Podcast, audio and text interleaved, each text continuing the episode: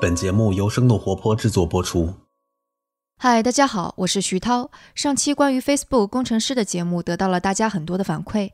那就像上期承诺大家的，我们也会有一场线下活动，来和大家一起讨论关于工作中遇到类似的压力或者困扰应该怎么办。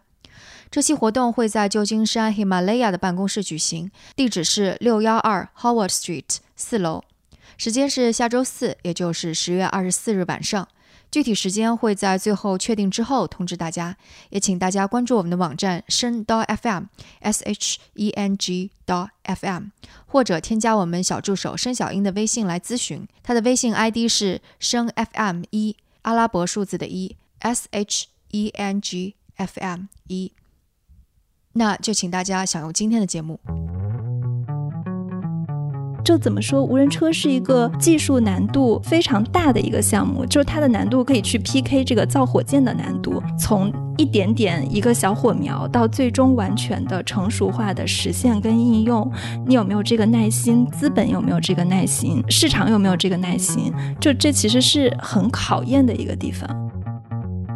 我们当时坐的时候，二三十米处有一个行人还是是一个什么车，然后突然出现了，然后他立马就会停下来。我们没有系安全带，这些人就是前翻后涌的那种情况。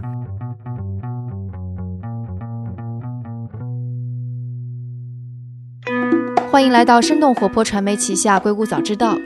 这个世界因科技创新而巨变，那就请和我一起在最前线观察科技创新所带来的变化、影响和机遇。我是徐涛。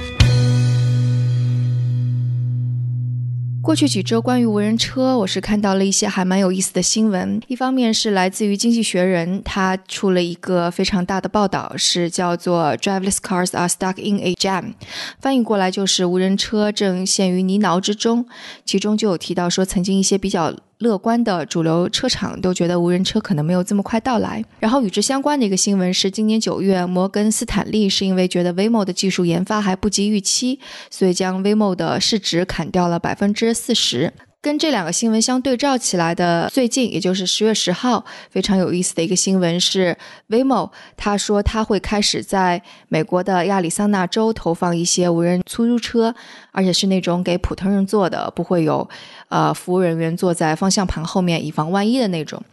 所以无人车到底是光明在即呢，还是陷入泥淖很难往前进？那今天我们是请到了两位在无人车领域做了非常多报道的记者，一位是财经和晚点 Late Post 驻硅谷的记者刘红军。Hello，红军又见面了。Hello，石涛你好。另外一位是三十六氪一直在采访出行行业方向的王艺景。Hello，艺景，欢迎做客硅谷早知道。嗯，Hello，大家好。那我想，可能大家会非常好奇的，就是现在无人车到底体验起来是怎么样？我也知道你们其实都有做过不同公司的无人车，所以你们先来说说看你们做无人车的时候的一些体验跟差异吧。艺景，要不你先来说？嗯，行，就是我刚好就是在九月份的时候去广州试乘了一下那个文远之行的 Robotaxi，然后他们家是现在已经有一个 APP，然后你可以下载，然后输入他给。你的邀请码进进去就可以正常的像 Uber 和滴滴那样使用，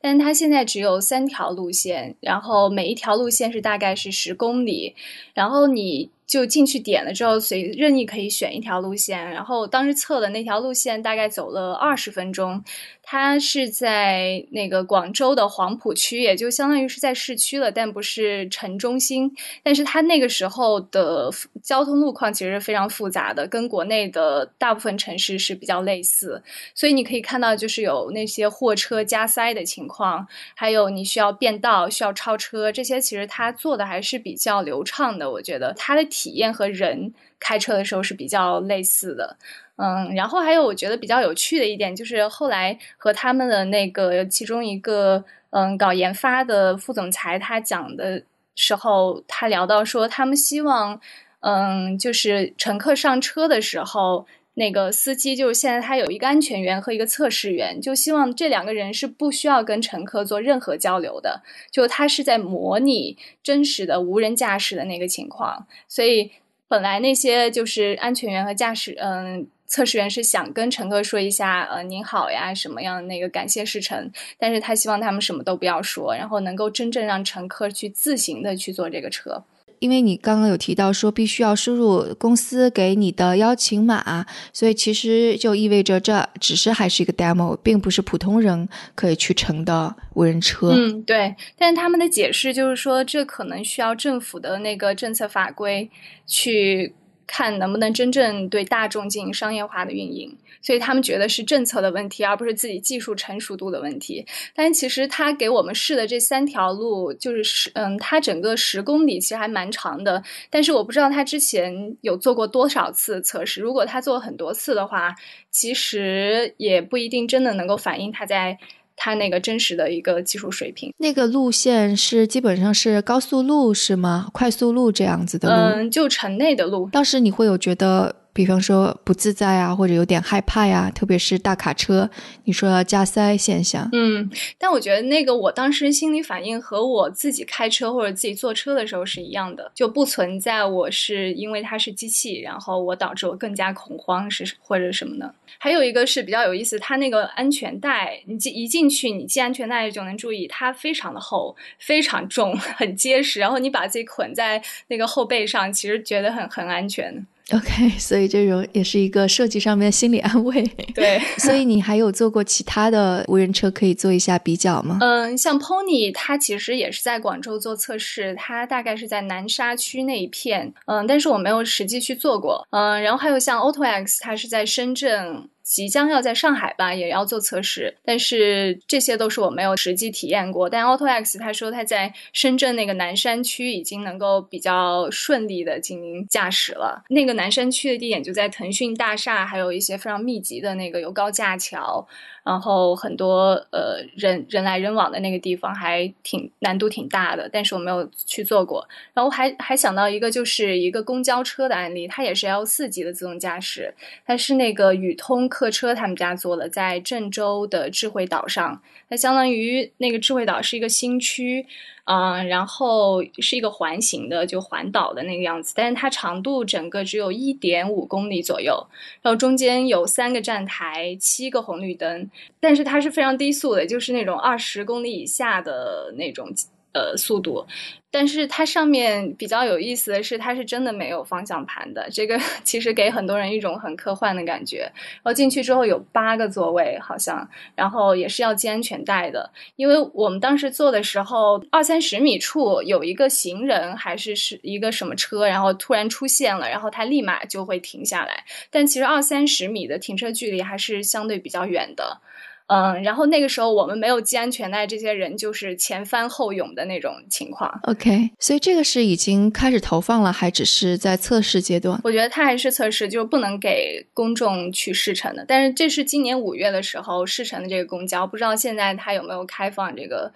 给普通人试乘，那当时我们问了一下他们老板吧，他们就解释说，我们现在更注重安全而不是效率。那红军，你应该是在硅谷那边乘了各种各样的无人车，对吧？呃，对，我在硅谷这边乘过 Waymo 的无人车，然后还有刚刚提到的，呃，像文远之行、Pony AI、Auto X，哦，对，还有百度，就是基本上，呃，在中国比较主流的这些无人车都在硅谷的这样的一个路况中乘过，然后。后，因为 Waymo 是呃，基本上是研发无人车时间最久，然后也是大家公认的一个就是行业内第一名嘛，所以我觉得就是其实很多人都来询问我乘 Waymo 的感受，什么感受？我当时乘 Waymo 的时候是特别早的，在二零一七年的十月份，呃，这个月是其实是 Waymo 第一次对媒体开放它的测试基地，它的测试基地是在一个就是旧金山向南三个小时，然后。大概有五十一个足球场的大小，就是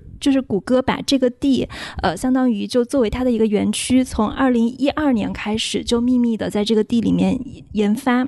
然后当时呢，我们是呃两个记者一个车，呃有一个安全员就是在那个方向盘后面，就他还是有人的，就是以防万一，就是相当于前面在做一个记者，后面在做一个记者。那 Waymo 的这个车它也很有意思，就是它它其实是一个为无人驾驶定制的一个车。它还是有方向盘，但是你上去，比如说你坐在后排的话，它其实是有四个按钮的，就它有一个呃开始按钮，就比如说如果你是一个乘客，你上车了，然后你点开始，它的行程就自动开始了，然后还有帮助按钮，你点了帮助按钮，就是车在路上遇到了什么问题，就会进入到一个人工通话区，还有一个叫做 Pull Over 的按钮，这个就是如果说中途有人下车，然后呃车会自己去寻找停车位，所以它的这个车是跟克莱斯勒就合合作的一款前装车，然后整个就是为无人驾驶设计的。刚刚我们提到的说，在亚利桑那州的凤凰城可能投放的也是这一款车。呃，对。然后就是我坐上去是因为当天是在一个园区内，然后 Waymo 它就演示了各种各样的场景，就比如说在一个左转的交叉路口，然后前面有车打着双双闪，看这个车能不能就是像人一样去处理。包括比如说有自行车或者那个就是在人行横道上突然有人过马路或者有车穿出来，在所有的这些情况下，就在我参加测试的过程中，车的处理是非常的好的，基本上就是安全员是没有去干预的。但其实，在我们测试中发生了一个特别有趣的就是小意外。我非常庆幸的是，当时我系了安全带，不然我可能就那个直接撞到那个前面的座椅了。这个小意外是，就是当时我们在测这个无人车的时候，Waymo 的 CEO 他从比较远的一个地方，然后大概就走到了这个马路边边上，然后就探出了半个身体，想给我们拍照。就那个动作非常非常的快，以及他的身体就是大概探了一半出来。当时那个无人车就是探到这个 CEO 就是有意图跑过来的时候，就突然踩了一辆急刹车，然后我们就突然相当于就是整个都往前倒了一下，就可以看得出在当天的这个测试中，整个车的策略是非常保守的。好像这个基地当时被媒体给大肆有宣传过，因为这本来是一个废旧的空军基地，然后 Google 为了专门能够测试这个，相当于是买下来还是租下来，进行各种各样的测试。我印象比较深的就是还有一些就是极端情况的测试，就比如说他会遇到前面的一辆车去突然的就是插过来，我们在开车的时候也会遇到一些比较无理的司机，他在离你很近的时候去变道插车，那这种情况况在当天 Waymo 的处理是非常非常的好的，但其实就是我也看了就是凤凰城的一些居民拍的一些视频，就比如说 Waymo 它在一个进入高速的匝道上，要从这个最右边的车道向左边并入车流的时候，就在一个上下班的高峰期，当这个车非常的多的时候，这个 Waymo 它是没有办法自己变出来的，所以就是最后那个结果就是 Waymo 自己。走着走着，然后又走出了高速，所以说它的其实有很多的问题，我觉得它都只是 demo，就是它在一个固定的线路上演示的固定的场景非常好，但是在现实中，就比如说它来处理这些问题，包括呃无保护路口的左转，还有就是红灯右转这些，呃可能还是会很多会让那个人类司机。抓狂的地方，或者他的那个智力水平还是不够的。嗯，哎，一景，你在广州的路段上碰到这种并道遇到的问题吗？对，并道这个是肯定会经常发生的。然后我刚才想起他说那个鬼探头的问题，那个案例应该是现在很多公司很难解决的一个问题。Waymo 它其实做了一个专栏，就是发布在那个 Medium 上面，然后那个专栏叫做 Why I Ride with Waymo，它是用 Q&A 的形式，也是让那些在 Arizona 试乘过它。Robotaxi 的普通人去分享他们失神经历，然后其中人一个人也是讲到他们家其实住在一个就是一个死胡同那里，有那个 stop sign，然后还有一些 intersection，然后对于这种场景的话，Waymo 其实它可能。事先地图上是没有规划这一部分的，所以他最开始去他家接他的时候，他完全不知道怎么走，就直接停下了。但后来慢慢的过一段时间之后，他现在会慢慢就降低自己的车速，但是他会逐渐的去探索应该去怎么走走，这算是一个他就在不断的接他的过程当中，然后一个技术提升的部分。哎，你刚刚说的有 stop sign 跟那个 intersection 是是什么意思？是它的那个路况的复杂程度是在哪里呢？就是它可能是在一个不是公共道路上，相当于是一个插入了一条小路的那种位置，然后这种区域可能是他原来的钢筋地图没有采集到，或者说他以前比较陌生的区域，所以就完全需要他的 sensor 去判断到底应该怎么去做。稍微解释一下，刚刚我们说的 sensor 是指传感器，我们刚刚说的 stop sign 是在美国十字路口会有一个标志，你得自己自觉的停下的这样的一个标志，然后 intersection 就是指十字路口。现在基本上就是呃，无人车还是需要高高精地图的。如果车出了这个高精地图的范围，好像还没有人能证明可以发生什么。就就刚刚易景讲的那个，我觉得可能 stop sign 跟这个十字路口都还好，但是它会不会是这个？高精地图没有采集到，然后这个车它就自己就不知道该怎么办了。所以红军，你刚刚说你有乘过了各种各样的车，你当时感觉是哪家的无人车给你的感觉是最好的呢？呃，坦白说，其实我自己在乘坐的时候没有感受到很大的差别，就是中国的这几家，就其实可能唯一的差别就是说大家的这个变道是不是流畅，然后在这个停车的时候是不是流畅，因为硅谷的路况是。这样的就是硅谷是一个非常空旷的地方，然后它的整整个的道路非常的宽，然后行人也比较遵守交通规则，呃，加上整个车辆也会比较遵守交通规则。如果在中国看的话，有点像这种城乡结合部，呃，车少人也少，然后整个路面的情况非常的干净，所以呢，就我不太容易感受到各家技术的区别，但是我可以感受到就是整个车它的这个平。滑的程度是不是像人的这个操作体验一样？这个我觉得基本上我乘过的中国的无人车跟 w a m o 的那个平缓的程度还是有区别的。Waymo 更加平滑一些，就是它的感觉非常像一个人类司机在开，就是你坐在里面是非常有安全感、舒适的。但是就比如说我在硅谷城其他的一些车，在变道的时候，我有时候会有一种被甩过来的感觉，而不是。就是缓慢变道的感觉。美国的无人车跟中国的无人车技术上应该肯定是有差距的，对不对？毕竟起步的时间也不同。对，整个测试的里程其实对它的算法迭代会有很大的作用。然后它的车队的规模，就 Waymo 的车队规模是国内这些公司没法比的。那它的车越多，然后测的里程越长，然后场景越多，它肯定是。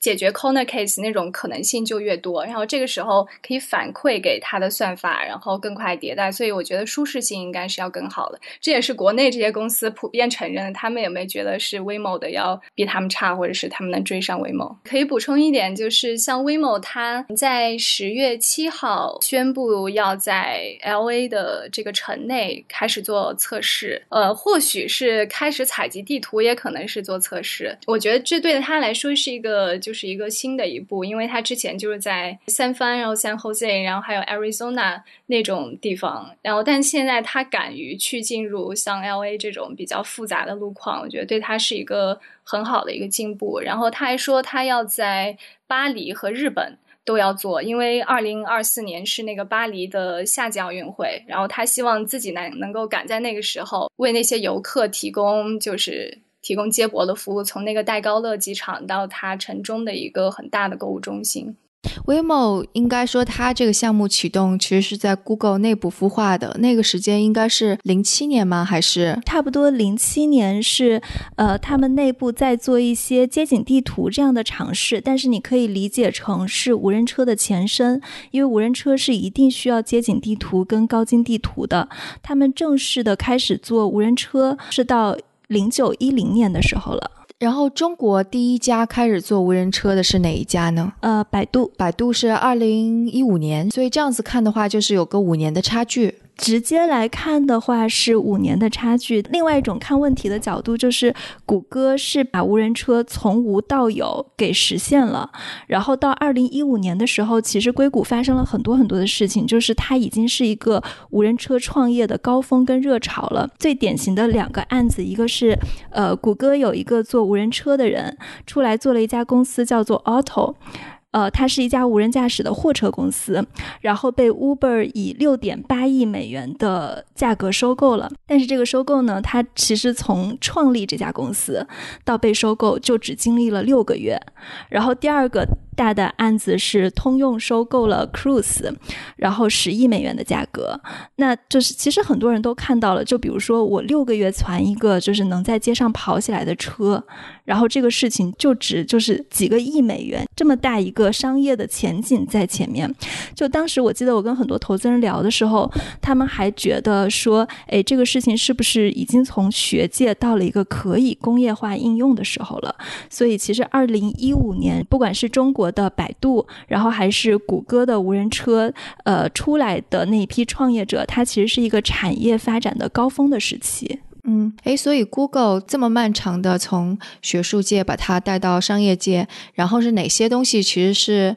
别的公司相当于是能够跳过直接拿来用的？因为我想，肯定很多技术是商业机密是没有办法用的，但是其他公司能够这么快做出来，肯定是已经有一些现成的东西可以从 Google 那边学的，对不对？对，呃，这个事情很有意思，就是这个要从之前的那个 DAPA 挑战赛开始说，就是最早整个美国无人车的起源是 DAPA 挑战赛。其实整个 DAPA 挑战赛跟当时的伊拉克战争跟美国军方的要求是有关系的。就比如说，当时军方因为他觉得在前线如果用人去前线打仗。这样的话，这个伤亡很会很惨重，所以他们就希望推动无人车这个技术的发展。但其实过了几年，就是整个无人车的技术它是没有什么进展的。就是美国的国防部高级研究计划署，就简称 DAPA，它办了这个无人车的比赛。然后这个比赛呢，就是出来了很多很多的人才。其实我们把 Google 的这批人，还有现在做无人驾驶的这批人往前追溯的话，基本上都是这个比赛的人才。就是如果从这个比赛里出来的人才。才他们会有一个共识，就是车应该怎么样去做，怎么把这个车改装出来。呃，是因为他们共同经历了这样的一个时期，所以我说几个关键的点。就第一个点是在二零零四年参加比赛的时候，大家都会去改装汽车的硬件，就比如说我把这个车的底盘调高，它是不是在遇到障碍的时候就还会好，会怎么样？但后来就是所有的参赛者都失败了，就发现调硬件是一个非常幼稚的事情。所以呢，在二零零五年的时候，大家就开始。去调软件了，呃，调软件就是说我能不能让这个呃激光雷达去探测到就是车的周围发生了什么，然后激光雷达传递一个信号，我就让车去躲。躲避这些障碍物，然后也有团队开始用摄像头的方案了。就是在二零零五年的这个比赛中，能给无人车带来技术上的成熟的东西是激光雷达，还有摄像头。包括就是后来为什么我们说一五年的时候，就整个业界都在做这个事情，是因为激光雷达的技术有进步，整个神经网络，然后计算机视觉识别，就这些底层的技术都会有进步。然后其实当时我跟那个 Pony A。I 呃，娄天成聊的时候，他是呃这家公司的 CTO，他就是当时就看到了这些，然后他在他要求自己从谷歌的其他部门调到无人车的部门，因为他就觉得从技术上分析，就比如说这些硬件、软件、AI。所有这些条件的成熟，可能就是无人车，它不是一个，就是大家在就是觉得它还是一个遥远的科幻的东西，它可能说不定就这事儿真能做成。就很多做技术的人都看到了这个，就是从底层上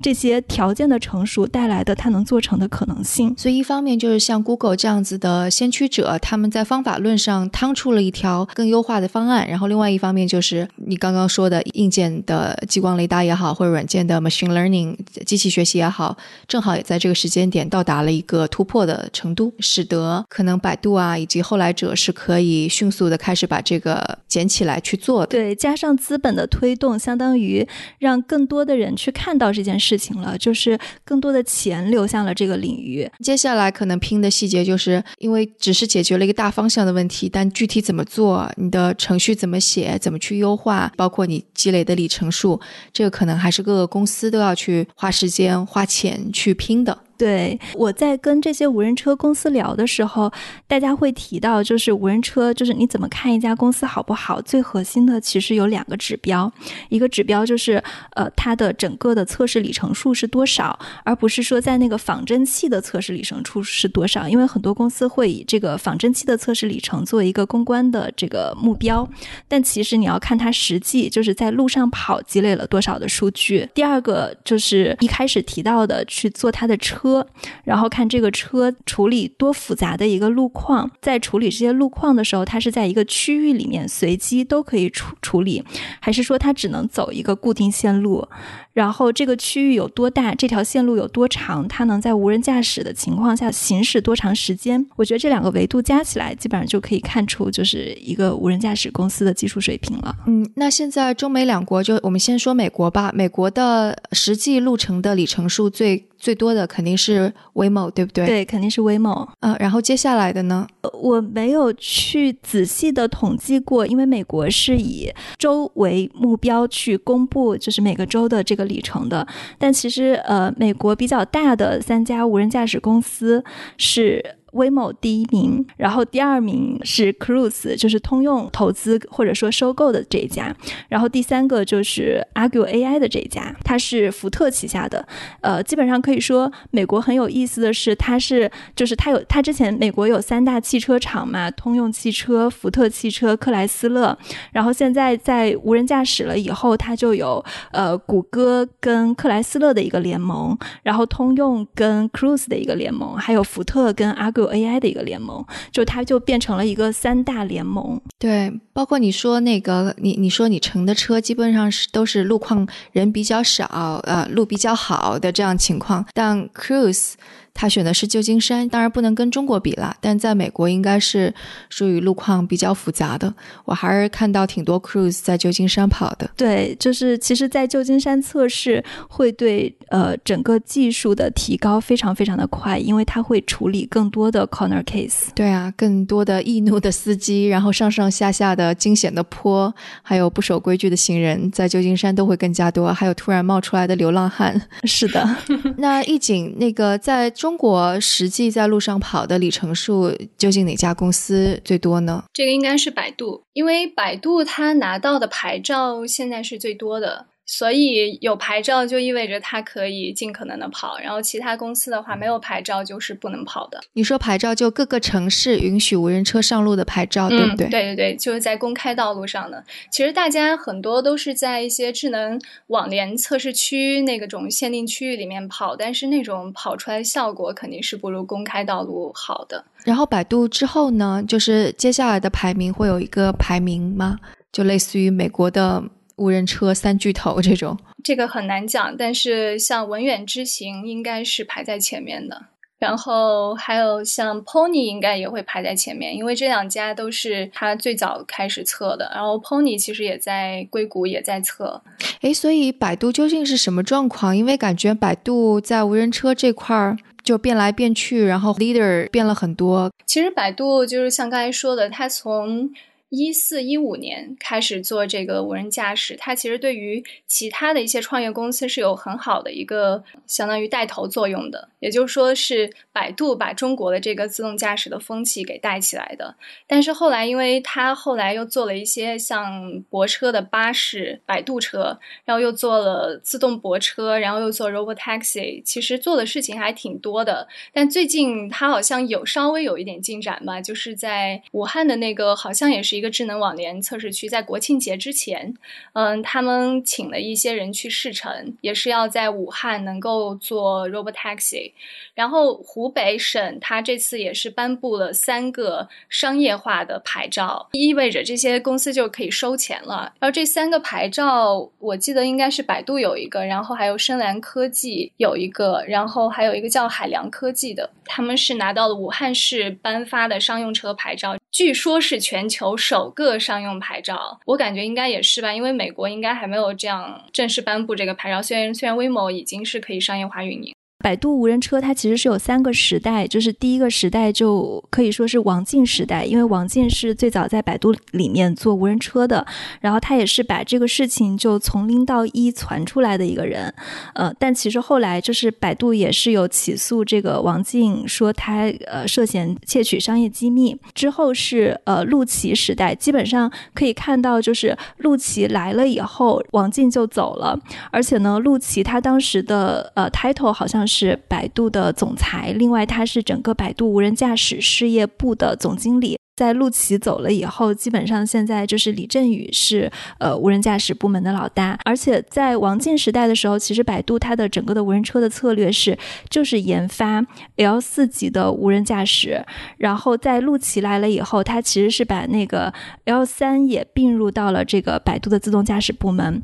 我们来解释一下那个 L 四跟 L 三，就简单解释解释一下吧。OK，L 三叫做辅助驾驶，然后它其实还是呃有司机在上面的。然后 L 四跟 L 三最大的差别就是，呃，L 四是无人驾驶，就是它是最终它的目标实现是没有人的。然后无人驾驶一共分五级嘛，第五级就是。叫做 L 五完全无人驾驶，就是它在任何情况下都是呃可以行驶的，没有人，不限路况，不限天气。那 L 四跟 L 五的区别是，就是呃 L 四可能会限定区域，然后还会限定一些天气状况。L 四跟 L 五的差别其实不如 L 三跟 L 四的区别大，就是如果你要过渡到 L 四的话，就相当于你要整个把司机去掉，就是没有那个安全员，就是去人这个环节是非。非常难的，但这也是商业利益最大的一块儿。然后百度，你就说从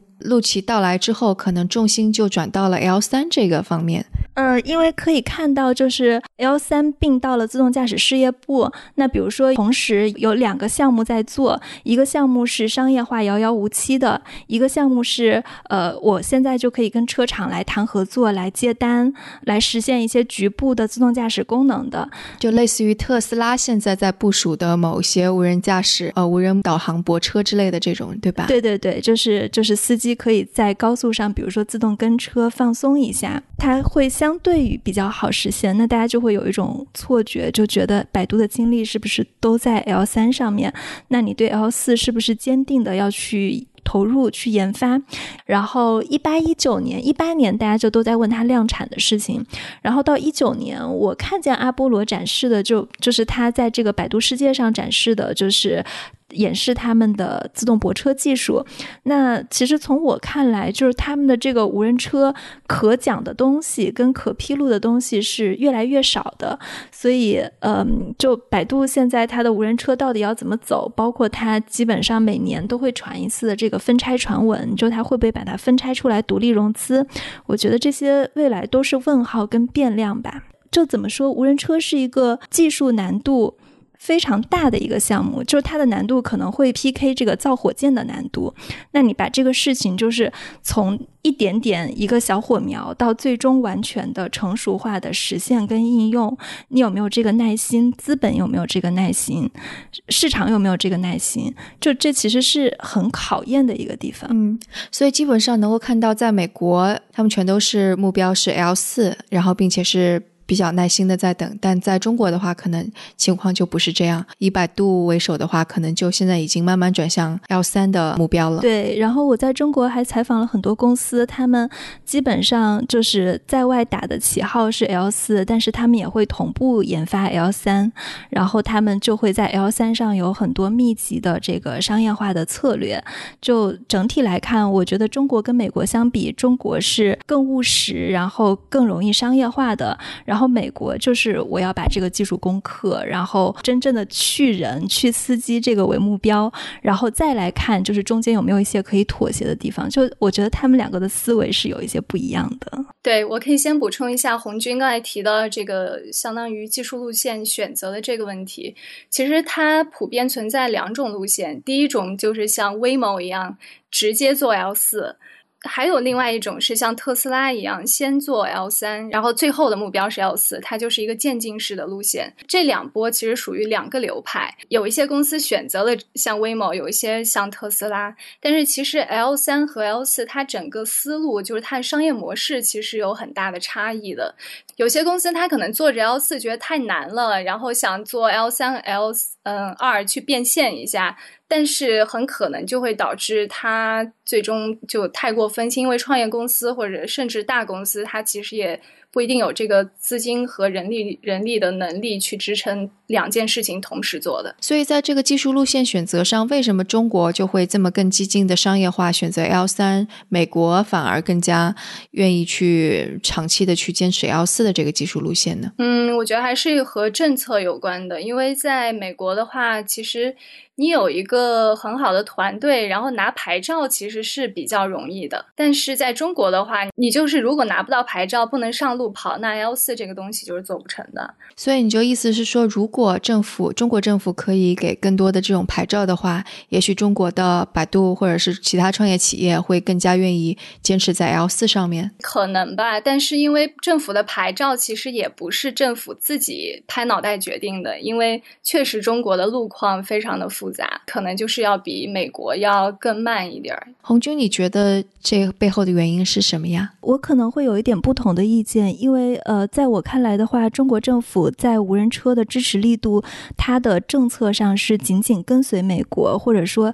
你看像美国无人车的研发大概有十年的历史，然后这些公司都做了很久，然后它现在这一套的政策跟现在整个中国的政策，其实我在我看来，中美两边中国的政策不仅是没有落后的，反而是它在一个更短的时间内制作出了更有利于无人车的政策。就比如说，呃，各个地方的呃无人车的测试的牌照，包括呃无人车商用可以载人的那种牌照，它跟测试的牌照是不一样的，就是它是跟得很紧的。但中国无人车跟美国无人车最大的一个区别就是，美国无人车它是自上而下推动的，然后中国无人车它还是一个比较零散的，不是巨头来推动的。就比如说，我们来看，呃 w a m o 谷歌是一个可以说是接近万亿市值的公司，它背后有大量的资金在支撑这件事情。至少可以说微梦它不会因为资金枯竭而死。但是可能，比如说百度，现在它的市值就只有三百多亿，然后它来推进这个事情，它有多少钱，或者它的华尔街的投资者有多耐心去支撑这个事情从无到有研发出来？这个事情可能真正的无人可能要五年，可能要十年。真的你。产生盈利会非常非常漫长的一个过程。然后美国像呃 Cruise 跟 Argue AI，它的支持者还有通用，通用背后是一家整个的汽车公司来支持它。然后像福特支持 Argue，我忘了是投了六亿还是十亿。然后之后呢，德国的大众汽车又投资了二十六亿美元，这个是一个呃非常大的十亿级。美元以上的资金支持，那在中国的整个市场里面，其实我是没有看到这么大规模的呃资金支持的，反而是政府会给钱一些无人车公司，然后去做这个 robotaxi 的联合运营。那中国可能在一个一亿美元级别，就算是现在整个无人车市场里面最大的融资体量了。然后美国的这个投资体量就已经到了十亿美元、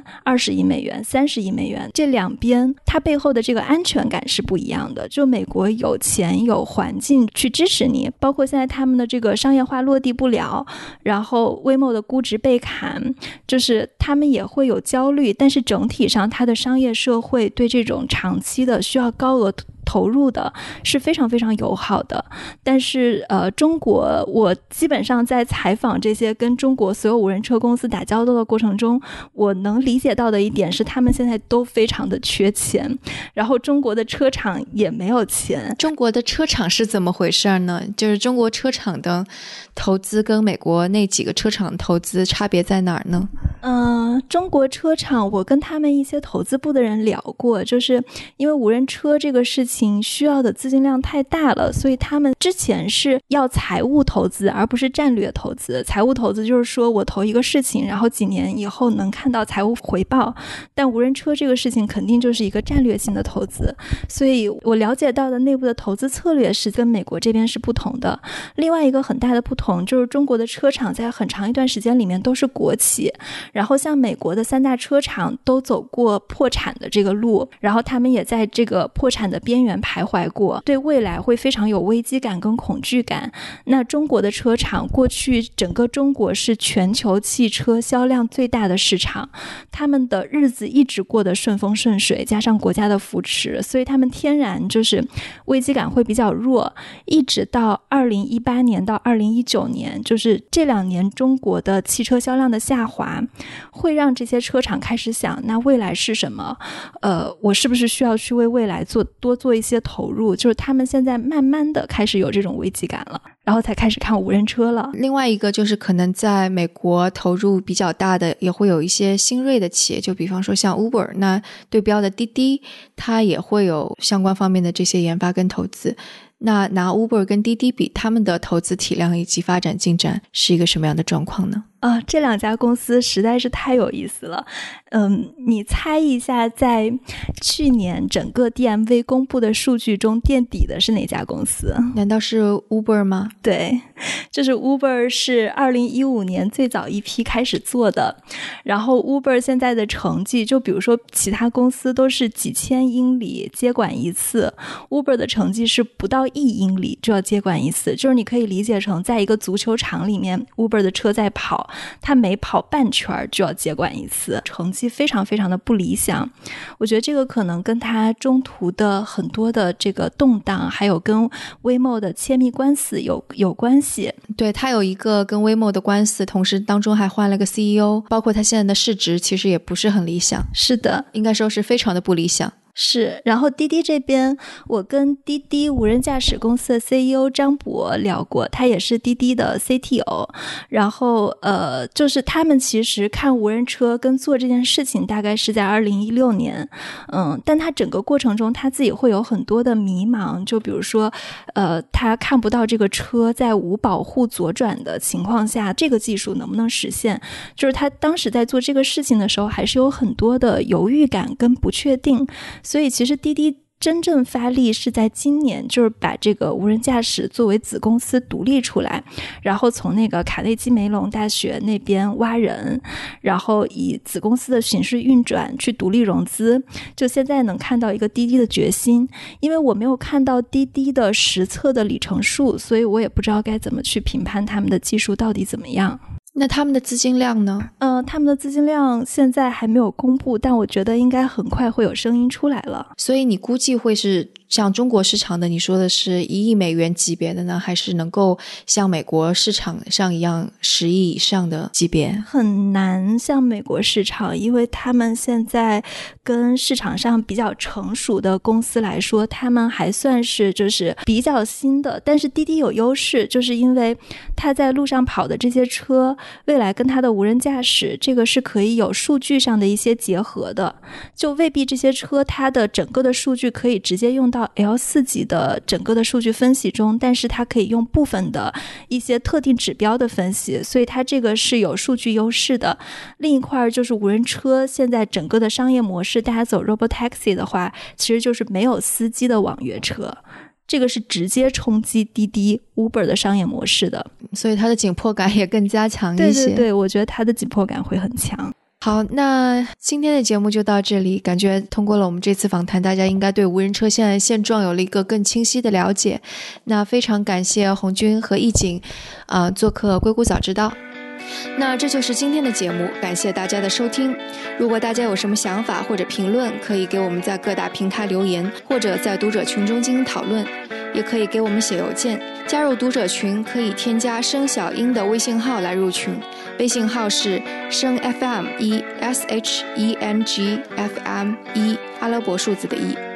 我的邮箱是 T A O at 声道 FM Tao at 声道 FM。另外，生动活泼传媒旗下还有另外一档节目《到海外去》，大家可以在喜马拉雅或者苹果 Podcasts 等音频平台上来搜索关注。那我们下次节目再见。